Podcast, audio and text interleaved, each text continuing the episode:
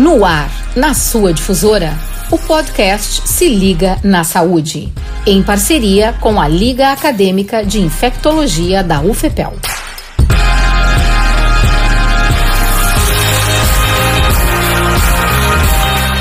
Bom dia a todos.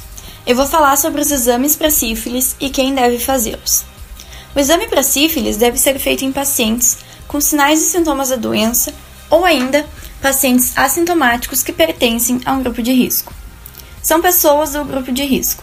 Pacientes cujo parceiro foi diagnosticado com sífilis recente, sendo ela primária, secundária ou latente. Pacientes infectados pelo vírus HIV ou com AIDS. Pacientes expostos à relação sexual sem uso de preservativo. Pacientes com hepatites virais. Profissionais do sexo e homens que fazem sexo com homens. Além disso, gestantes devem ser testadas duas vezes durante o pré-natal, no primeiro e no terceiro trimestre, e uma vez imediatamente após a internação para o parto na maternidade. Por isso, a população geral deve ficar atenta aos sintomas. Na fase primária da doença, é comum a presença de apenas uma lesão na região onde a bactéria entrou no organismo, geralmente a região genital, mas pode ser anal e bucal.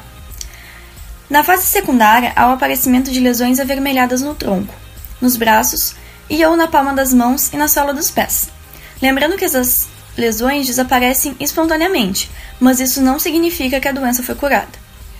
O diagnóstico de sífilis é feito levando em conta a história do paciente, seus sintomas e sinais e os testes laboratoriais.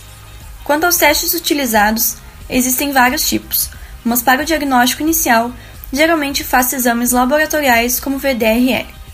No caso de uma pessoa ser diagnosticada com sífilis, ela deve fazer o monitoramento da resposta do tratamento a cada três meses no primeiro ano e a cada seis meses no segundo ano. O acompanhamento médico é essencial para a indicação ou não de um novo tratamento, no caso de falha do primeiro ou ainda no caso de uma possível reinfecção.